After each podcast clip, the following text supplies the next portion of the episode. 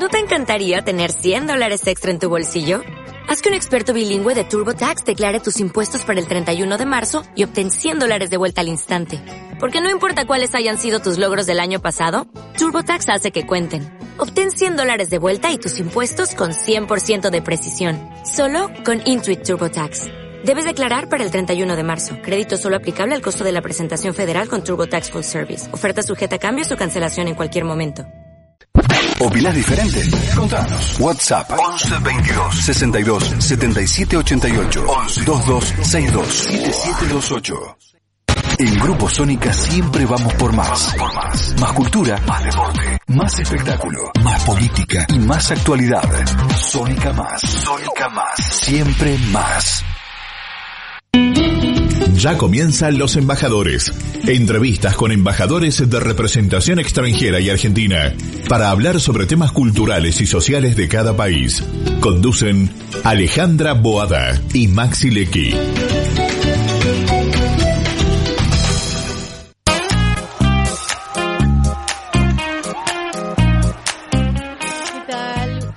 Maxi ¿cómo estás? Hola, hola, Ale Boada, ¿cómo te va? Muy bien, muy bien, muy contenta en este nuevo programa de Los Embajadores. Los embajadores, que ya es como una marca registrada completamente donde todos eh, los Sí, está re- registrado. Está ¿eh? registrado. Sí, sí, sí, sí, ya hace un año que tenemos el registro. Y que- efectivamente, este, todos los embajadores de, de Argentina, este, de representación extranjera frente a Argentina, pasan por aquí y estamos muy agradecidos a todos ellos, ¿no? Que Sí. acepten eh, esta invitación a charlar, a conversar, a reflexionar sobre cada uno de sus estados, sus países y sus gobiernos. Exacto, sí. Eh, en este caso le, le vamos a dar la bienvenida al embajador Christoph Merán, eh, que es el embajador de Austria en Argentina. Eh, Merán es un diplomático con 20 años de experiencia internacional y destinos ha tenido en Albania, en Estados Unidos, en Italia.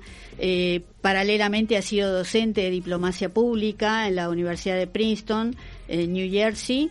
Y bueno, tiene un máster de, en ciencias de la música y otro en filología y traducción en la Universidad de Viena. Además, me contaron por ahí que es un gran y un eximio pianista. Ah, bueno. Eh, ah, después bueno. vamos a, a ver si nos toca algo, ¿no? Sí, ¿por qué no? Por ahí tiene un pianito cerca, cerca de la embajada. Sí, este, bueno, así que le vamos a dar la bienvenida al embajador Christoph Meran. ¿Qué tal, embajador? ¿Cómo le va?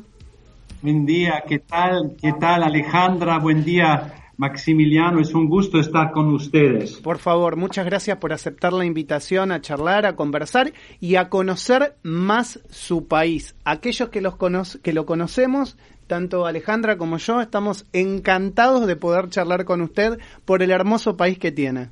Sí. Gracias, gracias. Pero la Argentina también es hermosísima. Es Me verdad. gusta mucho. Ay, Serán bueno. tres años que tres años el 7 de septiembre que eh, desde mi llegada a Argentina. Wow, ya, ya es prácticamente un es un residente más, embajador. eh, y este, ¿cuáles son los objetivos que se planteó al llegar al país eh, como embajador austríaco en Argentina? Sí, eh, sabe que dado que estamos ah, un centro de servicios em, del Ministerio de Relaciones Exteriores austríaco y de otras oficinas públicas, em, tenemos tareas muy definidas, pero diría que nuestra tarea más importante en la embajada es cuidar y promover eh, las relaciones entre nuestros países. Por eso, eh, nuestras tareas, eh, por ejemplo, eh, atendemos a los austríacos acá que se, que se encuentran en Argentina, de los cuales hay entre 15.000 y 20.000, pero no lo sabemos con exactitud, ya que no están obligados a registrarse y, no todos los austríacos que viven aquí necesitan nuestro apoyo. Pero en la mayoría de, de los casos, las tareas consisten en la obtención y la certificación de documentos, la transmisión de escritos, la tramitación de cambio de nombres, asuntos de ciudadanía o de visa. Eh, y en esta categoría entra también el apoyo a turistas austríacos en caso de sufrir al- algún robo, accidente, no sé, alguna enfermedad, lamentablemente a veces también en caso de, muerte. Este año muchos esfuerzos nuestros están dirigidos al enfrentamiento con la pandemia COVID-19, obviamente. por ejemplo, en marzo organizamos en conjunto con la Cancillería Argentina la repatriación de los austríacos varados por eh, la pandemia en distintos puntos del país, muy distantes los unos de los otros. Em, para los austríacos que están en una situación económica de emergencia y viven en Argentina, tenemos un fondo eh, de apoyo. Pero otro punto es la asistencia a delegaciones austríacas. También eh, hay muchas cosas, ¿no? También es frecuente que, eh, que tenga que acudir con representantes de empresas austríacas a diferentes eh, ministerios para reuniones a, nivel político. Pero hay que decir que tanto la embajada como la delegación comercial austríaca son muy activas acá en Argentina. Además, en el marco de la apertura del mercado argentino hay un interés creciente eh, de posibilidades de inversión de parte eh, de la economía austríaca. Y, nuestra embajada también tiene un programa cultural para el fomento de artistas austríacos en Argentina, con una gran cantidad de eventos organizados por nosotros bueno, es un poco... Sí, ah, interesante. Eh, ¿Y cuál es, usted hablaba del intercambio comercial, qué es lo que eh, se intercambia entre Argentina y Austria? Sí, tengo que decir que en general eh, el, este en cambio no es el más significativo en comparación con otros países, pero trabajamos en este ámbito para lograr su fortalecimiento eh, y, puesto que consideramos de vital importancia atraer inversiones austríacas a la Argentina.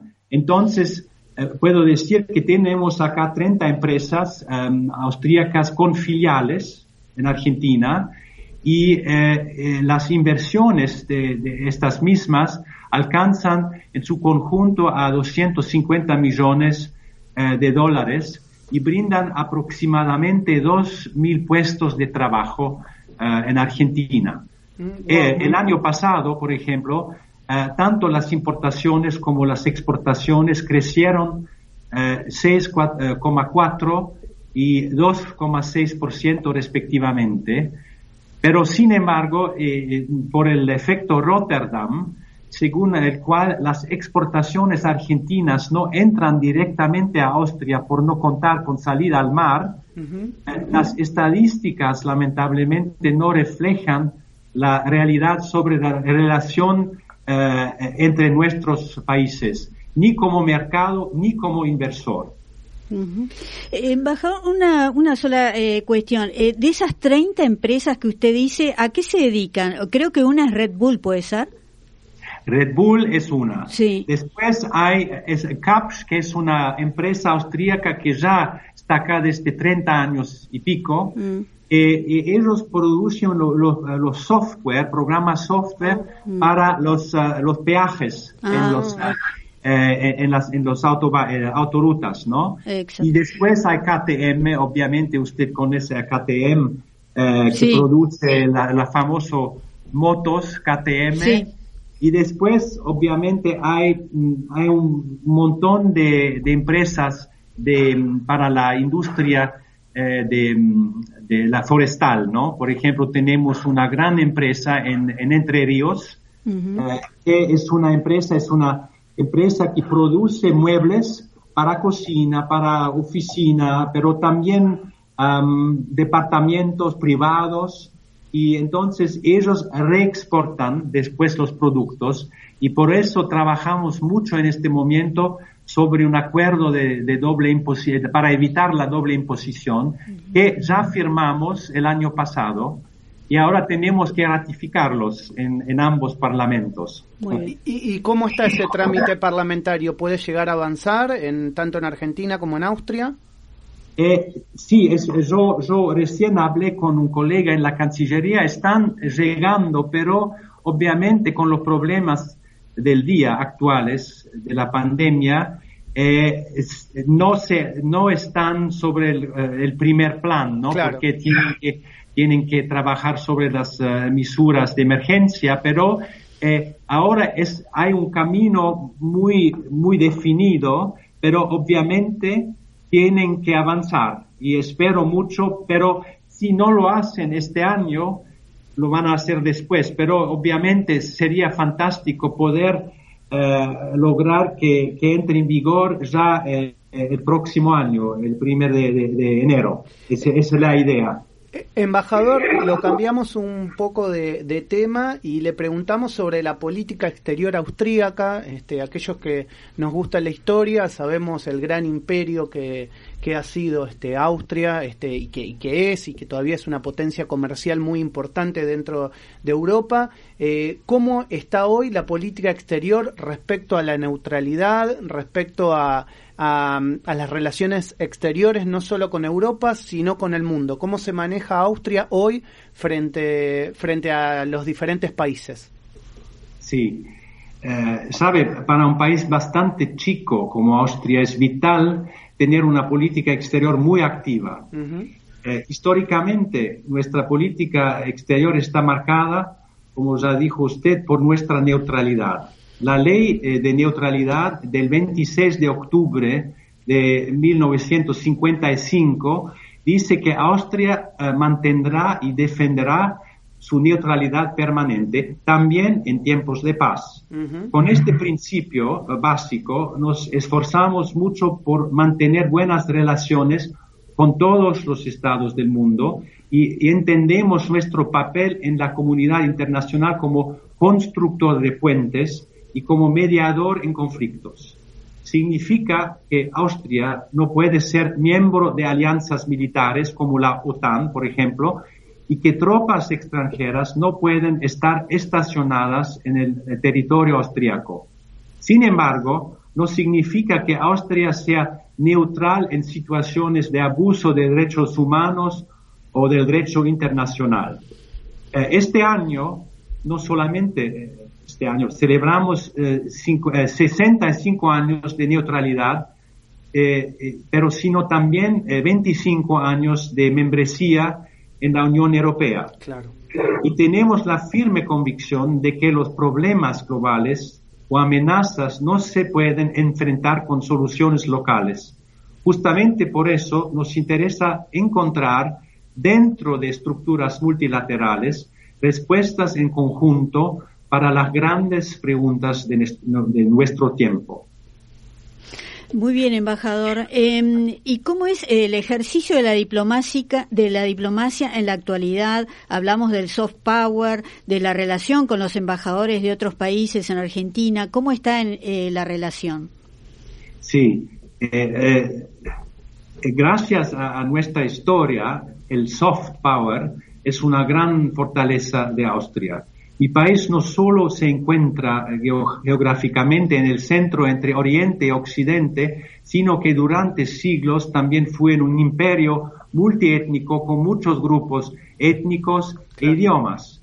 Eh, en el siglo pasado eh, nos encontramos entre dos bloques políticos, la Unión Soviética y las democracias que seguían el modelo de Europa Occidental. Así que eh, a lo largo de los siglos hemos aprendido a trabajar en red, a construir puentes y a rechazar confrontaciones.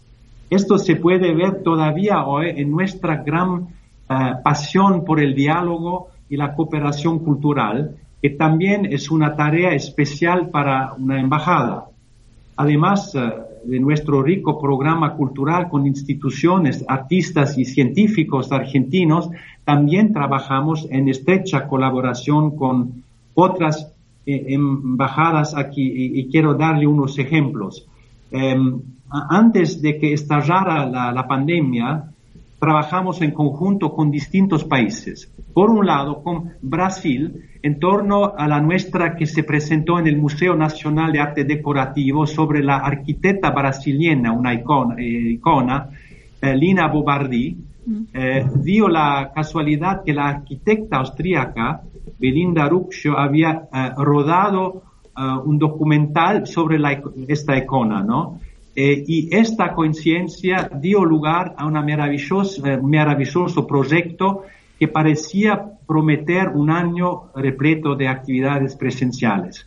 Y la impulsora del proyecto fue la arquitecta y artista argentina Luciana Levington. Ah, Sí, y por el otro lado hicimos un proyecto en el marco del Festival de Cine Europeo en conjunto con la Embajada del Salvador, puesto que una de nuestras películas, cuya directora Tina Leisch es austríaca, era un documental sobre el gran poeta salvadoreño Roque Dalton. En realidad, este proyecto venía gastándose desde el año pasado y es muy positivo ver que en realidad la pandemia no lo dejó caer en el olvido. Y em, quería añadir que, em, como tampoco ocurrió con otro proyecto que tendrá lugar la semana que viene, con Chile, se realizará un homenaje en recuerdo del musicólogo austríaco del siglo XX Kurt Pahlen, que fue director del Teatro Colón aquí en Buenos Aires y viajó por toda Latinoamérica eh, revalorizando eh, la música de, estas latitudes y dándole eh, cabida en esta corriente en la historia universal de la música. De hecho, con los años 40 publicó la Historia Gráfica Universal de la Música, donde integró la música de Latinoamérica por primera vez. Pero eh, poder, poder seguir, ¿no? Eh, puedo seguir. Otras redes clave para nuestra embajada son las que se crean en torno a los países de la Unión Europea y en, en, los que tiene, tiene mucha presencia la misma delegación en la Unión Europea.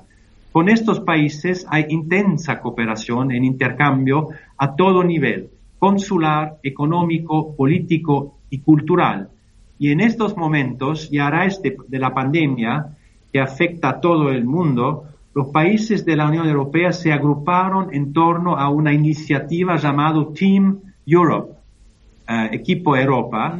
Eh, con este team se busca paliar los desafíos que plantea el virus con programas de cooperación, de cultura, de ciencia. Eh, es un intercambio entre instituciones de salud, social, etcétera, y está demostrando que Europa sabe armar equipo también en momentos eh, difíciles. Eh, Uno de, los programas concretos es una sola hinchada, en el cual Team Europe en Argentina coopera con la AFA, la AFA y Caritas para ayudar ante el incremento de esfuerzos necesarios en los comedores sociales. Bueno, recién embajador, usted eh, comentaba que Europa sabe formar equipos en, en, los momentos difíciles eh, y Europa tuvo muchos momentos difíciles, sobre todo los relacionados con la Segunda Guerra Mundial. Eh, sabemos que Austria ha realizado la construcción de un nuevo memorial que recuerda a las víctimas del Holocausto. ¿Esto es así? ¿Nos puede contar un poco al respecto? Sí, sí, gracias por la, la pregunta, es muy importante. Bueno, ya existe un monumento recordando a las víctimas judías de la Shoah en el Judenplatz, la plaza judía en el centro de Viena, y también hay un monumento contra la guerra y el fascismo frente al, eh, Museo de la Albertina y un, monumento a los perseguidores por la justicia militar nazi frente al Palacio Presidencial. Sin embargo, este monumento, este nuevo monumento eh, que, que se está construyendo, es muy especial para Austria porque honra de manera personalizada a 64.000 víctimas de la Shoah. El proyecto para este monumento fue aprobado eh, ya en 2012 y se planea su inauguración para junio del 2021. Este monumento, como todos eh, los museos y monumentos, tiene funciones eh, relacionadas con múltiples dimensiones. ¿no? La primera relacionada con los hechos concretos del pasado, con los documentos que le dan legitimación histórica, que motivan pensarlo en relación a lo que sucedió exactamente, qué personas estuvieron involucradas y cuáles fueron, eh, fueron los afectados. Pero la segunda función es prospectiva y como tal tiene una gran importancia para la educación su fin es crear sensibilidad, abrir la conciencia incentivar el sentido de responsabilidad que conllevan las propias acciones. En esta mirada hacia el futuro y hacia la educación, Austria tiene puesto un especial compromiso.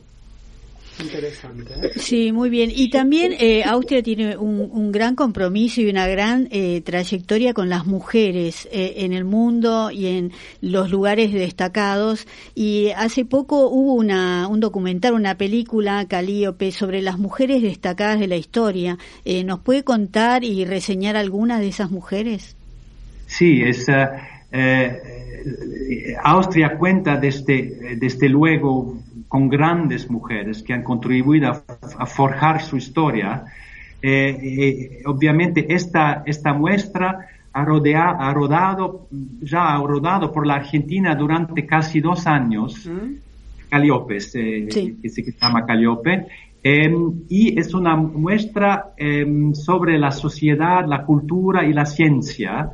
Em, el nombre Calliope Em, está en honor a la musa de la épica y de la elocuencia en la mitología griega, ¿no? Eh, y la muestra eh, quiere visibilizar a 48 mujeres que han marcado con fuerza nuestra historia, haciendo que sea el país que tenemos hoy. Pero em, obviamente son muchas para nombrarlas eh, a todas, pero quizás destaco eh, de este grupo a Hedy Lamar, estrella de Hollywood, increíble inventora, gracias a la cual estamos comunicados hoy por Wi-Fi, por Internet, vía Bluetooth. Sabían, justo en la línea de, de, Calliope, eh, nuestra embajada ofreció hace dos meses una película eh, online sobre Hedy Lamar eh, es una película que forma parte de una serie llamada Patria de Grandes Hijas. Eh, es una frase de nuestro himno nacional que habíamos cambiado porque em, el, texto preciso era Patria de Grandes Hijos. Ahora tenemos, eh, fuimos el primer país a cambiar el, el texto del himno nacional por Patria de Grandes Hijas. Ah, no, eh, de verdad eh, eh, estamos ahora con patria de grandes hijos y hijas, pero ponemos hijas en primer lugar. Ah, muy bien, porque si no iban a quedar afuera. Claro, claro. además, no sé, em, pensando un poquito en lo histórico, Alejandra, em, Austria también tuvo importantes personalidades políticas, ¿no? Como la emperatriz María Teresa o la emperatriz Sisi, ¿no? Eh, han tenido este, referentes mujeres desde el punto de vista de la política que todavía quedan hasta hoy marcadas a fuego, ¿no? Absolutamente, la, María Teresa que, no solamente tuvo 16 eh, hijos y hijas, niños, eh, era, em, su tiempo era muy complicado porque nunca tuvo plata y tuvo que hablar con todos, con los húngaros, sobre todo con los húngaros, y, tuvo que reunir un imperio muy grande. Y era María Teresa que hizo mucho por la educación, porque en su, época eh, eh, la, educación se hizo obligatoria. ella y su hijo después, Joseph II, um, eh, hicieron mucho para empujar la, la, educación obligatoria, la educación de las mujeres, etcétera sí, estamos muy orgullosos de, María Teresa. Ella fue la, que puso la piedra basal o fundamental de Schönbrunn, ¿verdad? Exactamente, exactamente. Claro, claro. es em, uno de los lugares a visitar, ¿no? Porque es, em, eh, el turismo es, es, uno de los puntos muy importantes para Austria, eh, porque em, son, eh, son, son 15% de, de nuestro PBI, ¿no? Em, eh, contribuido por el turismo. El 15% del PBI este, es turismo para, para Austria, eh, entonces no, lo paso un poquito y nos, nos metemos en el tema turismo, después eh, retomamos algún alguna parte de la conversación. las ciudades más importantes y, y, que usted debería recomendar de Austria, me imagino, bueno, Viena, que es la que todos conocemos y nos quedamos fascinados, pero hay otras ciudades para visitar, ¿no? Salzburgo, Linz, ¿qué otros lugares nos puede recomendar? Sí, eh, obviamente, Salzburgo, em, Salzburgo es, la cuarta ciudad más grande de Austria con apenas 140 mil habitantes. ¿Por qué hay que visitarla? Em, porque tiene eh, por, primero es, muy linda, pero tiene una fortaleza, la fortaleza de Hohensalzburg, que está sobre una roca empinada en medio, en medio de la ciudad. Es la fortaleza más grande y mejor conservada de Europa del siglo XI. Y gracias a la maravillosa vista de la ciudad y, de las montañas eh, circundantes, es un destino muy popular con unos 1,4 millones de visitantes al año. Y eh, obviamente hay en la misma región, eh, por ejemplo, hay, eh, se encuentra el más grande de los seis parques nacionales austríacos, el National Park Hohe Tauern. Ahí también se encuentra la montaña más alta eh, de Austria, el Großglockner. ¿no? Obviamente, en relación a Argentina es, muy chiquita, pero es de 3.400 metros de altura eh, eh, con unos 1,6 millones de visitantes anuales. Pero hay, hablando de ciudades, también hay que visitar el hermoso pueblo, es demasiado un pueblo que una ciudad de Hallstatt, en las montañas eh, al lado del lago homónimo, eh, cuenta con solamente 800 eh, habitantes, pero con un millón de visitantes por año. en los días pico con unos 7.000 turistas al día. Este pueblecito ha sido replicado en parte en la provincia de Cantón al sur de China. y, mm, y, le voy a dar una nota de color solo con el pago por el uso del, del toilet se gana 150 mil euros por año. Impresionante. Qué bueno. Impresionante. Tenemos que exportar toilet de Austria a Argentina, entonces. Eh, eh, estamos hablando de las ciudades, para no, no irnos del tema, eh, y Viena es como la estrella, ¿no? es una ciudad mágica en la que uno entra y queda deslumbrado. Un cuento, parece un cuento. Sí, no, Viena, por ejemplo, obviamente Viena tiene muchos, muchos eh, monumentos, pero es eh, eh, muy, muy difícil destacar, pero no puede dejar de visitarse el Palacio de Schönbrunn, por ejemplo, que fue el palacio de verano de la familia imperial, visitado por un promedio de 4 millones de personas por año. En el mismo predio del palacio hay un zoológico que atrae a dos millones de personas al año. Su incorporación eh, en 1996, creo, a la lista de Patrimonio de la Humanidad de la UNESCO, eh, testimonia la importancia del recinto eh, palaciego como íntegra obra del, arte barroco, ¿no?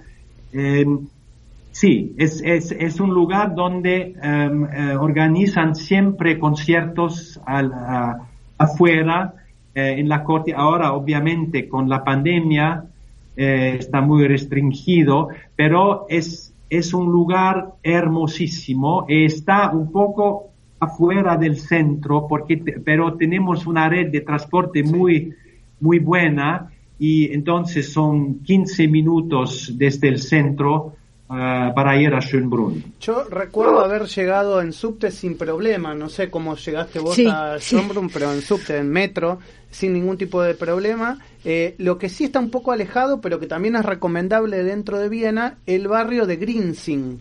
Eh, ah, es para conoce. Sí, es, es, muy típico de ustedes ir ahí y este te, reciben vestidos de, de, época, ¿no? Sí, sí, es común ver a alguien vestido con los trajes antiguos, típicos, digamos, más que nada los hombres. Sí, sí, pero eh, la red eh, de transporte en Viena es impresionante porque podés hacerlo todo en, en, poco tiempo, hacer el programa de tres días en uno, porque hay, hay de todo. Eh, y ahora tenemos un programa también em, para empujar eh, nuestros eh, proyectos de, contra el, cambio del clima Ah, y, sí. y- y para empujar el- la protección del medio ambiente. Por ejemplo, em, tenemos un programa ahora de, de eh, 100% electricidad renovable. Obviamente es un programa que tenemos todos, pero para el dos- 2030 y tenemos un programa de transporte, por ejemplo, con un ticket eh, que se llama el ticket 321 eh, em, eh, para fomentar el uso del transporte público, ¿no? Este ticket ya existe en Viena. Por un euro por día se puede usar todo el transporte público. Ahora también habrá para las otras provincias por dos euros por día en dos provincias y por tres euros por día en todo el país. Así la gente, a título personal, puede contribuir a una movilidad sostenible por un precio accesible. Ah, muy bien. ¿Y el transporte eh, va a ser eléctrico? Sí, esto es, es la idea, pero la- esta primera eh, iniciativa, obviamente, el transporte público 321 son, son- es, el, el su- es el metro, ¿no? Sí. El, eh, s- sube y hay bu- bu- metrobuses que todavía no son eléctricos, pero la idea es de reducir el uso del, del auto personal. Eh, es el primer paso. El segundo es de cambiar que ya estamos cambiando em, la- el uso de, de gas, de gasolina y usar, construir y usar eh, autos eléctricos. Sí, eso sería ideal. Bueno, y ahora que estamos eh, en Viena y vamos a Salzburgo y eso, ¿qué comemos? Eh, ¿Cómo es la gastronomía? ¿Cómo es el, el desayuno típico en Austria? Sabe, hay varios platos tradicionales eh, en Austria que también, también de una manera se comen aquí en la Argentina de forma mm, parecida, ¿no? Como el goulash, Claro. el strudel de manzana o la milanesa. Sí, Pero el schnitzel, como llamamos nuestra milanesa, es algo diferente a la milanesa argentina. La hacemos de ternera o de cerdo y el empanado es un poco diferente. Eh, Austria también eh, es muy famosa por sus dulces, sus postres, ¿no? La torta de Sacher, el strudel, el Kaiserschmarrn, por ejemplo, ¿no? Pero tengo que decir, eh, precisar una, una cosa, respecto de las comidas tenemos algunas diferencias. Por ejemplo, desayunamos más abundantemente y mm, por otro lado, las cenas son más livianas y se come mucho más temprano. Normalmente se cena entre lo- las cinco y media de la tarde y las ocho de la noche. Claro. Y eh, hasta las ocho de la noche. Para, Entonces, para nosotros la- eso es muy temprano, embajador. Lo sé, es un, es un conflicto, eh, para mí, conflicto personal, cultural, porque ya a las 10 me gustaría dormir, ¿no? y a las 10 usted tiene que estar recibiendo gente en la embajada para cenar. Así, así, pero ah, lo, lo hago con gran gusto. Pero además los austríacos salamos siempre mucho más nuestra comida. Es verdad. ¿no? Es verdad. Es verdad. Acá no hay sed, no hay sed en la, en la mesita. Eh, Embajador, y a la viceversa, ¿la carne argentina le gusta, el vino argentino? Cuéntenos un poco eso, los gustos eh, de usted comiendo o este, teniendo, degustando eh, comida argentina. Me, me gusta un montón, un montón. Sobre todo eh, el vino tinto. También el vino eh, blanco, pero estoy con el vino blanco austríaco, ya estamos muy bien. El vino tinto, no solamente el Malbec. Hay, hay, hay otros, ¿no? Que para mí eh, es, divino y por eso cuando yo eh, invito a, personas a argentinos, yo siempre tengo una ah, botellita de, de Malbec a mi lado, y pero ah, ofrezco, eh, me gusta ofrecer vinos que están parecidos. Tenemos un vino austríaco em, que, que está parecido al, al Malbec, que crece en la zona del Danubio, eh, no muy eh, lejos de Viena, que, que tiene esta suavidad como el, el Malbec, pero está un poco más liviano y se come o con carne, pero se puede también eh, comer con pasta, con, eh, con platos sin carne. Y entonces, para mí es un juego muy, me divierto mucho con este juego de vinos. Eh, bueno, y por otro lado quería preguntar sobre la importancia que tiene la música en Austria, eh, la ópera, y si es verdad que casi todos los días, bueno, ahora no con la pandemia, pero suele haber un concierto o una ópera distinta en, en Viena, por ejemplo. Eh, todos los días, uno así como acá uno va al teatro a ver algo distinto, allá uno puede ver una ópera o un concierto diferente cada día. Sí, es, es exactamente así. Creo que la importancia que tiene la música para los austríacos eh, se puede ver fácilmente en dos ejemplos. Casi cada pueblo en Austria, eh, por pequeño que sea, organiza un festival de música al año. Hay festivales que duran varias semanas eh, y varios días y hay eventos musicales de un solo día. Realmente uno tiene muchas opciones para elegir a qué festival de música ir. Porque incluso si solo te interesa un, género de música insólito, hay una multitud de ofertas, ya sea canto gregoriano, ópera romántica, música dodecafónica o electroacústica. Por supuesto, también se trata de consideraciones turísticas, pero no las puedes separar del interés personal porque lo que, te gusta se hace bien y, cuando llegan turistas extranjeros a Austria pueden estar seguros de que encontrarán un buen nivel de entendimiento musical, incluso si no quieren pasar sus vacaciones en una de las, ciudades más grandes. Y el segundo ejemplo se relaciona con la increíble cantidad de compositores austríacos que hay, hombres y mujeres, incluso ahora en el siglo XXI.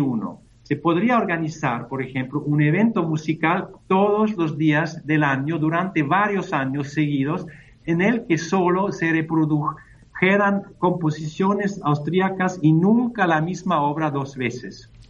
Hay un repertorio enorme porque en todas las épocas musicales, desde el Renacimiento, en Austria ha habido compositores que han escrito música de primera. En el barroco, eh, en la clásica, en música clásica, obviamente, donde tenemos compositores muy famosos con, con Joseph Haydn, con Wolfgang Amadeus Mozart y después con Franz Schubert en, eh, el romanticismo, Johann Strauss padre y, y, hijo, Joseph Landner, Anton Bruckner, Gustav Mahler, y después en el siglo XX Arnold Schoenberg, Alban Berg, y después Olga Neuwirth, Johanna Dodera y Manuela Quera. Entonces, todos estos son famosos a nivel mundial y cada uno tiene un, gran repertorio. Impresionante. ¿eh? Sí, le quiero hacer una pregunta. Eh, ¿Usted a quién prefiere? ¿A Mozart o a Haydn? Sabe, es una pregunta muy complicada. Usted no puede saber por qué, pero voy a decir eh, lo siguiente. Eh, yo, em, eh, es una razón por la cual elegí para hoy Haydn y no Mozart. Como, como ejemplo de, de, música, ¿no? El audio. Sí. creo que Joseph Haydn no es inferior a Mozart en originalidad, en dramatismo y tampoco en belleza. Em, pero la razón por la cual Mozart está tan, es, tan famoso, hay muchas razones, pero creo que tiene más que ver con el desarrollo de la crítica del tiempo, después con la industria, después con el turismo, tenemos el chocolate Mozart, tenemos un montón de cosas de Mozart, y para mí eh, no quiere decir que Mozart está inferior, para nada, es un genio sin límite, pero creo que Haydn está al mismo nivel. Muy bien, ellos eran muy amigos y además eh, Haydn fue profesor, fue maestro de Beethoven, ¿no? Exactamente, exactamente. Y, pero eh, un ejemplo, cuando Haydn eh, trabajó por, para la, la familia Esterhazy por años, eh, en, la época los, músicos estaban en, eh, en el fondo de, la habitación, ¿no? donde no se veían, no pudieron eh, tocar a alta voz porque la gente quería conversar y una nota de color, el padre de, este Joseph Haydn estaba el camarero, ¿no? Estaba sirviendo la comida. Eh, embajador, me imagino que muchos de nuestros oyentes eh, que siguen el programa Los Embajadores estarán con muchas ganas de visitar Austria eh, o de conocer o de volver a ir. ¿Cómo hacemos para llegar a Austria? Este, los argentinos no tenemos este, viajes directos hacia allí. ¿Cuál es la forma este, más fácil para llegar para nosotros? Eh, obviamente en este momento complicado, lo que, porque hay vuelos, hay pocos vuelos y cada persona que quiere salir tiene que eh, ir con una de las líneas aéreas europeas. Hay Alitalia, hay KLM, hay eh, Lufthansa o va, va, a tener vuelos. Hay Air France, eh, Suiza, etcétera. Eh, nosotros salimos um, por unas semanas por Alitalia y hay vuelos directos entre Roma y Viena el mismo día. Entonces se puede salir. Esto es una respuesta técnica, ¿no? Eh, porque obviamente en tiempos normales tampoco hay vuelos directos, porque la aérea, um, compañía aérea de Austria no tiene vuelos directos con Argentina. Entonces, de, todo modo, tenés que ir por Italia, por, eh, por todos los países donde hay eh, vuelos directos y después hay un vuelo el mismo día, no hay problema. Pero eh, la segunda cosa es formar un programa turístico y hay modos de hacerlo porque tenemos acá una, una, oficina comercial y en tiempos normales acá hay siempre unas fieras turísticas donde hay eh, agencias de, viaje austríacas que presentan sus programas y después hay mucho en el sitio web. Entonces hay manera de hacerlo, armarlo sin, sin mucho costo, porque tengo que decir, el costo para hacer turismo en Austria está inferior al costo en Suiza, en Alemania, me, van a perdonar mis colegas, pero es así. ¿no? También para, esquiar, eh, los costos para pasar de vacaciones en Austria es inferior al costo eh, del, esquí en, los otros países. Obviamente ustedes tienen el esquí fantástico en Bariloche, en Ushuaia y, y etcétera, ¿no? Sí, en Austria hay una pista de esquí que está abierta todo el año, ¿no? Sí, hay. Y cuando no hay eh, nieve, hay estas máquinas que producen la nieve y también tenemos un programa alternativo de esquiar sobre el césped, ¿no? qué bueno eso. Qué, interesante, qué interesante. ¿Usted suele, eh, ha ido a esquiar a Bariloche, acá en Argentina? Ah, sí, lo hice una vez, eh, lamentablemente solo una vez, pero tengo muchas ganas de rehacerlo y de ir a Ushuaia también otros lugares ah, eh, en, la, zona, pero obviamente tengo que esperar un poco ahora y, esperamos todos juntos que, pase este periodo tan complicado. Eh, Ushuaia tiene una pista muy linda de esquí, eh, hay mucha gente que entrena ahí. Sí, sabe, en el Cerro Castor hay cada año viene el equipo austríaco de Olimpiaco, ¿no? Para entrenarse. Ah, sí, sí, mucha gente de, Europa eh, va a ese lugar. Hay un tema que no quiero dejar de preguntarle, embajador, porque cuando hablamos de las energías renovables y quedó ahí como en el tintero, eh, sé que Austria es uno de los países que este, decidió la no utilización de la energía nuclear, obviamente ni desde el punto de vista militar, pero tampoco desde el punto de vista civil. ¿Eso es, es, así? Sí, absolutamente. Es un eh, obviamente a nivel internacional, donde eh, cada vez más eh, el, cambio climático es uno de los mayores desafíos y Austria está comprometida con los objetivos de los acuerdos de Kioto y de, París, en particular para limitar el aumento de la temperatura global y a un máximo de 2 grados Celsius, preferiblemente a 1,5 grados Celsius. Y en la última cumbre climática eh, de las Naciones Unidas, en septiembre del año pasado, Austria también se unió a una alianza de 65 países que, que luchan por la neutralidad climática para 2050. Pero en Europa, Austria ocupa el primer lugar en generación eléctrica a partir de fuentes renovables, con un 73%, sobre todo agua, viento y sol, y alcanza el porcentaje más alto de agricultura orgánica, con 23,4%. Sin embargo, eh, mi país tiene objetivos más ambiciosos. En el nuevo programa del gobierno actual se planea seguir em, los pasos necesarios para llegar a ser clima neutral para el 2040. Entonces, 10 años antes, 100% electricidad renovable para el 2030. Y después el programa con el ticket 321, eh, ya lo conté, ¿no? Sí, sí. Eh, es, eh, forma, forma parte de, este programa, pero también para nosotros aquí eh, como embajada el tema es muy importante. Eh, no solamente mis colaboradores y yo somos muy activos y todos, y todos aprovechamos la bicicleta para ir al trabajo. Yo voy en bicicleta cada día, sino que también en nuestros proyectos tratamos de fomentar la cooperación en esta área. Para principios de octubre eh, estamos planeando una actividad relacionada con la silvicultura sustentable y las consecuencias positivas que tiene el manejo sustentable de las áreas forestales respecto al cambio climático bueno. Muy bien, muy bien, señor embajador. Eh, bueno, le queremos agradecer muchísimo esta entrevista.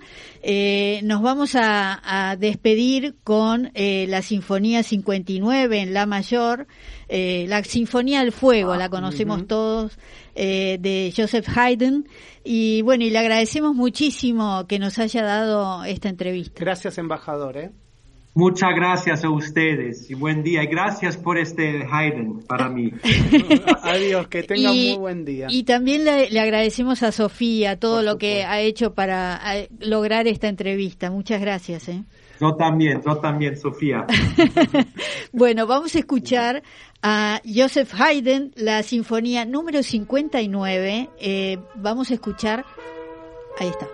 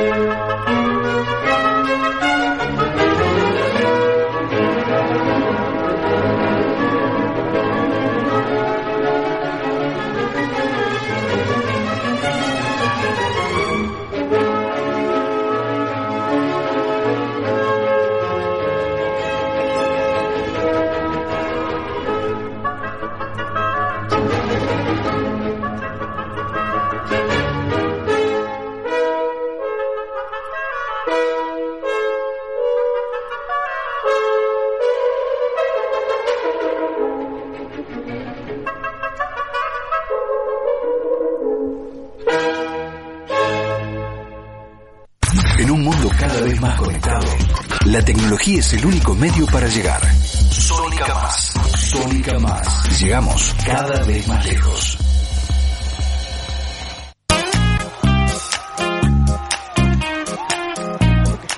En la ópera de Viena, ¿no? Sí, sí, bueno, escuchamos a Haydn que es el padre de la sinfonía, ¿no? Es el, creador, digamos, es la verdad muy talentoso, tal vez tiene menos marketing que Mozart, como decía el embajador, que hay chocolates Mozart, todo Mozart y poco Haydn, pero es ah, el padre. Algo muy lindo, ya que hablábamos de la, de la ópera, es que, bueno, obviamente para poder ingresar a la ópera de Viena uno tiene que sacar unos tickets. Y lo que pasa en el último tiempo es que, bueno, mucha gente por ahí decide, va a corto periodo de tiempo, no va a escuchar este, puntualmente este, ópera, pero afuera, en las afueras de la ópera, ponen pantallas gigantes donde uno puede ir a la tardecita noche, este, se toma un vinito, se toma una copa en los bares de los alrededores o lo lleva ahí este, y está escuchando ópera este, con pantallas gigantes. O sea, la verdad que es muy lindo. Eh, y además interesante que la, la, mayoría de la población austríaca toca algún instrumento musical. Es como como acá la mayoría juega al fútbol o un picadito, bueno, allá todos eh, tocan algún instrumento musical, ¿no? Porque bueno, son referentes de la música clásica de todos los que nombró el embajador, no solo Mozart, Bach, eh, Mahler, Gustav Mahler, eh, bueno, infinidad, Albert, eh, o sea, un montón. Qué lindo. Ale, ¿vos sabés por qué se le llama Austria? ¿Tenés idea? Sí, en realidad se llama Austria y en alemán en realidad le dicen Republik Österreich que Osterreich en alemán eh, significa reino del este. Ah. Entonces, como está al este, justamente eh, es como. Eh, antiguamente era el reino austrohúngaro. ¿no? era el lugar más oriental de los reinos de, de, los reinos católicos europeos hasta el siglo XIX. Así que muchas veces lo van a ver como Osterreich. ¿Qué significa eso? Y además hay un dato importante y no menor que se lo preguntábamos de alguna manera al embajador, que es la influencia que ha tenido Austria para toda eh, Europa y Occidente en su conjunto, inclusive eh, América Latina. Muchos no lo saben, pero la Casa Real gobernante en, España este, eh, es hoy descendiente de austríacos. Estamos hablando de los Augsburgos. Es decir, son los Augsburgos los que casan a sus hijos con los descendientes de los reyes de Castilla, de Isabel la Católica y de Fernando VII, y termina por eh, la sucesión trunca que tienen los herederos varones de los reyes de Castilla, el imperio, este, el imperio español en mano de los eh, austríacos, ¿eh? de los Augsburgos, o sea que tienen una influencia mucho mayor de lo de cualquiera nosotros este, puede llegar a pensar, ¿no? Sí, sí. Bueno, en, en Austria se habla principalmente, el idioma oficial es el alemán, y después tienen un montón de dialectos que están basados en el alemán, ¿no? Eh, después, como segundo idioma, es el francés, pero en general es el alemán. Eh, es un país que está delimitado o que tiene límites con siete países europeos. Es el segundo que mayor cantidad de fronteras comparte después de Alemania, que tiene ocho. Así que este es un país al que se puede llegar y acceder fácilmente si querés visitarlo, ¿no? Sí, y siempre te va a parecer como que estás en un cuento, porque las casas, todo, eh, bueno, todo, tan, sí, tan limpito, todo tan correcto que para nosotros es raro verlo. Eh, nosotros como que estamos acostumbrados a un cuarto de adolescente y esto es algo todo impecable. No, y además es importante decir esto que mucha gente cuando va hacia el este de Europa le tiene como cierto recelo porque dice, bueno, no son los países a los que estamos eh, como latinos más acostumbrados, Italia o España. Sin embargo, es muy sencillo manejarte dentro de Austria. Y hay muchas cosas que se pueden hacer desde Austria. Hay eh, buena conectividad, como decía el embajador, hacia todo el interior de Austria y también a países cercanos y a ciudades cercanas.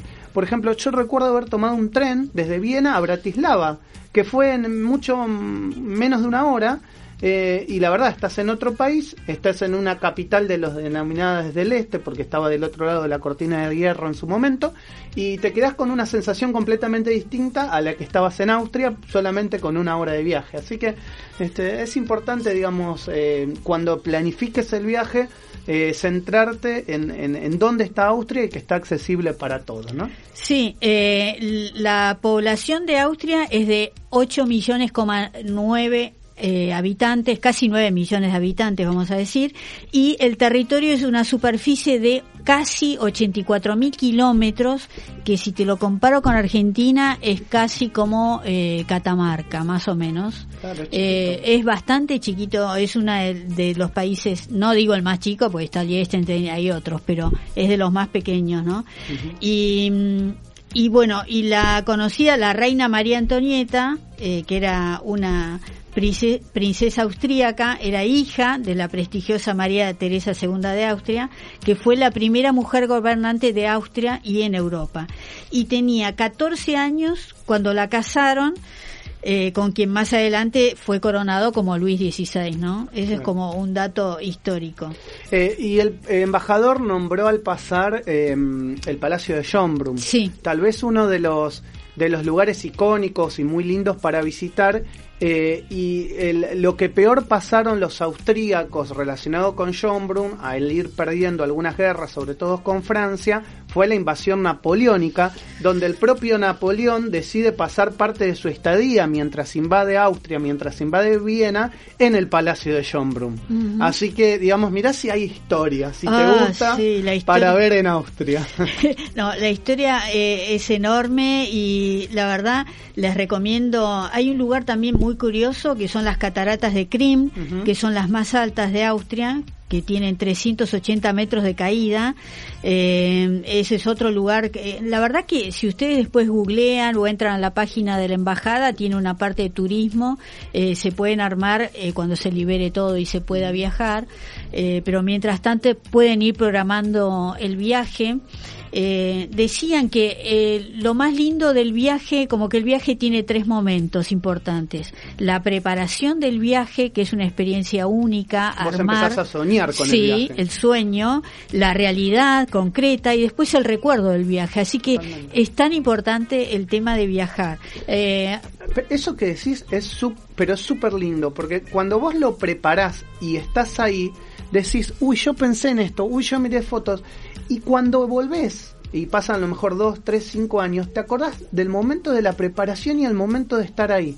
Porque lo sentís, porque lo de alguna manera lo, lo, lo internalizaste. Todo, ¿no? Desde el punto de vista histórico, desde el punto de vista gastronómico, desde el punto de vista cultural. Por eso yo digo que los mejores viajes son los que uno va soñando con anterioridad. Y Austria tiene eso. Sí, tiene Para cerrar, ¿no? es el sueño permanente. Lo recomendamos y bueno, le agradecemos nuevamente al embajador Merán el embajador de Austria en Argentina y a toda la, embajada, ¿no? Que han hecho posible esta entrevista, así que muy agradecidos a todos. Y bueno, Maxi, la semana que viene otro invitado. Será otro invitado, será otro embajador. Otra embajadora, no sabemos. otra embajadora. Eh, si, le, ah, si les hablamos en, neutro, nos van a decir que no. ¿eh? si le ponemos una E, otro embajadores, sería, no, no, no. nos van a decir. Así que vamos a quedarnos embajador o embajadora. Embajadora, exacto. Bueno, gracias a todos. Nos vemos la semana que viene. Hasta luego. Chau, chau. Bye.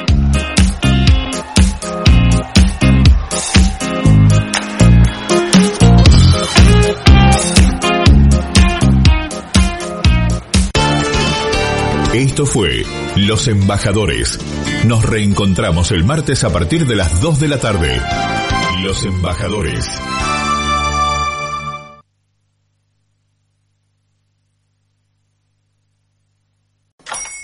Hola, buenos días, mi pana. Buenos días, bienvenido a Sherwin Williams. ¡Ey! ¿Qué onda, compadre? ¿Qué onda? Ya tengo lista la pintura que ordenaste en el ProPlus app. Con más de 6.000 representantes en nuestras tiendas listos para atenderte en tu idioma y beneficios para contratistas que encontrarás en aliadopro.com. En Sherwin Williams somos el aliado del PRO.